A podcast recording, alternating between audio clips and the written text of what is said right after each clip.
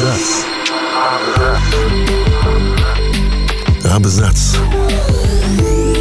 О книгах и писателях.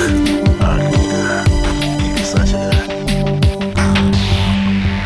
Как правило, роман как литературный жанр повествует о жизни и развитии главного героя в развернутом виде. При этом за основу берется самый кризисный или нестандартный период. Однако современная литература дает писателям полное право представлять свои произведения в той форме, которая кажется им наиболее интересной. Впрочем, литераторы в прошлом использовали оригинальные стили изложения, но в наше время появилось множество новых, от переписок в социальных сетях до СМС. Всем привет! Я Олег Булдаков и сегодня расскажу вам о романах, авторы которых выбрали необычную форму повествования. Сербского писателя Милорада Павича можно с полным правом назвать непревзойденным мастером формы. В его библиографии есть роман «Кроссворд», роман «Перевертыш», даже роман «Лексикон». Но книга «Последняя любовь в Константинополе» отличается от всего, что автор писал раньше. Он не просто предлагает читателям отследить судьбы своих героев, а дает им в руки инструмент, с помощью которого это нужно сделать. Главы романа и карты Таро. Писатель повествует о судьбе двух сербских родов, враждующих между собой. Автор утверждает, что читать главы можно в любом порядке, выбирая следующую главу как карту из колоды. Однако не стоит забывать, все повествование разделено на прошлое, настоящее и будущее, а еще по эмоциям героев и событиям в их жизни. Книги американской писательницы Патриции Луквуд не раз входили в топ-10 лучших книг года по версии New York Times и в течение четырех лет удерживали рекорд по самому короткому промежутку между повторными появлениями в списке. Роман «О таком не говорят» похож скорее на собрание постов в социальных сетях. Короткие отрывочные эпизоды постепенно, страница за страницей, собираются в общую картину и повествуют о личности главной героини. Молодая женщина на протяжении многих лет жила в социальных сетях. Когда же ей пришлось вернуться в реальность, она оказалась куда более сложной, чем общение в интернете.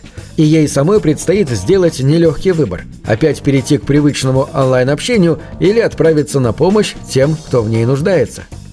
Экспериментальный роман аргентинского писателя Хулио Картасара «Игра в классике» увидел свет еще в 1963 году – Автор предлагает знакомиться с его произведением двумя способами на выбор. Первый предполагает обычное стандартное чтение, а вот те, кто решит пойти другим путем, ждет схема, составленная самим писателем. При этом одна глава, 55-я, в схему не входит. Любителям стандартного чтения предлагается прочесть две главы, а тем, кто захочет попрыгать в классике, помимо двух частей по ту сторону и по эту сторону, необходимо ознакомиться еще и с третьей, с других сторон. «Выйти из чата» — это, наверное, один из самых необычных по форме детективных романов последних лет. Автор Дженни Схалет, бывшая журналистка, дает возможность читателям подсмотреть чужую жизнь. Ведь все повествование — это электронные письма и СМС, групповые и индивидуальные чаты. Благодаря диалогам персонажей можно отследить весьма замысловатый сюжет, увидеть их характеры и мотивы поступков.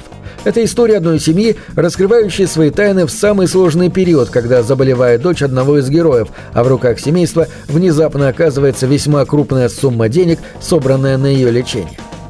Американский писатель Марк З. Данилевский считается мастером эргодического или визуального письма, так как он постоянно проводит весьма занятные эксперименты с формами повествования. Самым известным произведением пока что остается «Дом листьев», дебютный роман, увидевший свет в 2000 году. Сюжет строится вокруг документальной ленты о семье, чей дом внутри почему-то оказывается значительно больше, чем снаружи. Но в этом романе важен не только сюжет, а форма повествования – для прочтения придется продираться через многослойные сноски, переворачивать книгу вверх ногами, смотреть на страницы, где написано всего одно слово или несколько строк, а иногда даже прикладывать к буквам зеркало, чтобы прочесть написанное. Какой русский не знает героя нашего времени? Лермонтов написал настоящую историю души романтического Печорина и создал одного из самых ярких, живых и запоминающихся героев русской литературы. Вспомним, что роман «Герой нашего времени» — это классический пример неординарной композиции. Главы здесь перепутаны, идут не по порядку. Сначала мы знакомимся с героем, в середине узнаем о его гибели, а затем о других событиях жизни из его дневника. Хронология событий здесь нарушена сознательно. Это приводит к тому, что раскрытие души и характера Печорина происходит постепенно, почти детективно. И каждая глава все глубже погружает нас в конфликт романа. Мы проникаем во внутренний мир Печорина, видим его с разных точек зрения. Повествование как бы выстраивается от простого к сложному, от внешнего конфликта к внутреннему. Нарушив композицию, Лермонтов таким образом выражает основную тему романа «Лишний человек». Роман «Цветы для Элджернона» построен в форме дневника Чарли, умственно отсталого молодого мужчины. Первые главы написаны с огромным количеством грамматических ошибок. Предложения часто построены неправильно. И чтобы войти в нормальный ритм чтения, нужно некоторое время для адаптации. У многих даже глаза начинают слезиться. Также эти главы очень наивные и просты, а рассуждения Чарли точно передают его болезнь и схожи с интеллектом маленького ребенка. Герой видит в каждом человеке друга, не подозревая, что над ним насмехаются. Это тот пример композиции, где очень точно переданы все чувства и переживания с помощью необычной подачи романа. Тем самым форма изложения работает на заложенную автором идею. Чарли очень хочется выздороветь, и поэтому он соглашается на один эксперимент. По мере того, как поставленный опыт начинает приносить успехи, мы видим и улучшение письма самой книги – Логика изложения, размышления героя, его феноменальная память – все это похоже на чудо.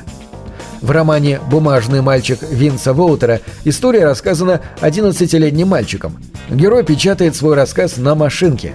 Его главный страх – это слова, ведь мальчик заикается. И этот страх настолько силен, что чаще легче вовсе отказаться от общения, чем испытывать стыд за невозможность правильно и чисто говорить.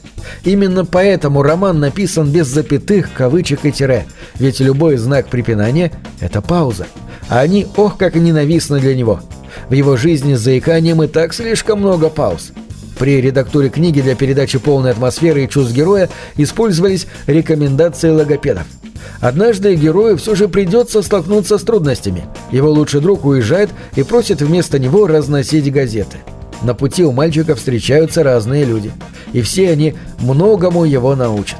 «Бумажный мальчик» не просто история, это опыт самого автора, путь принятия себя – Винс Воутер сам с пяти лет страдал заиканием, но это не помешало ему построить карьеру журналиста. На этом все. Читайте хорошие книги. Книги — это двери, что выводят тебя из четырех стен. С ними ты проживаешь другие жизни, а свою умножаешь в тысячу раз. Тысячу раз.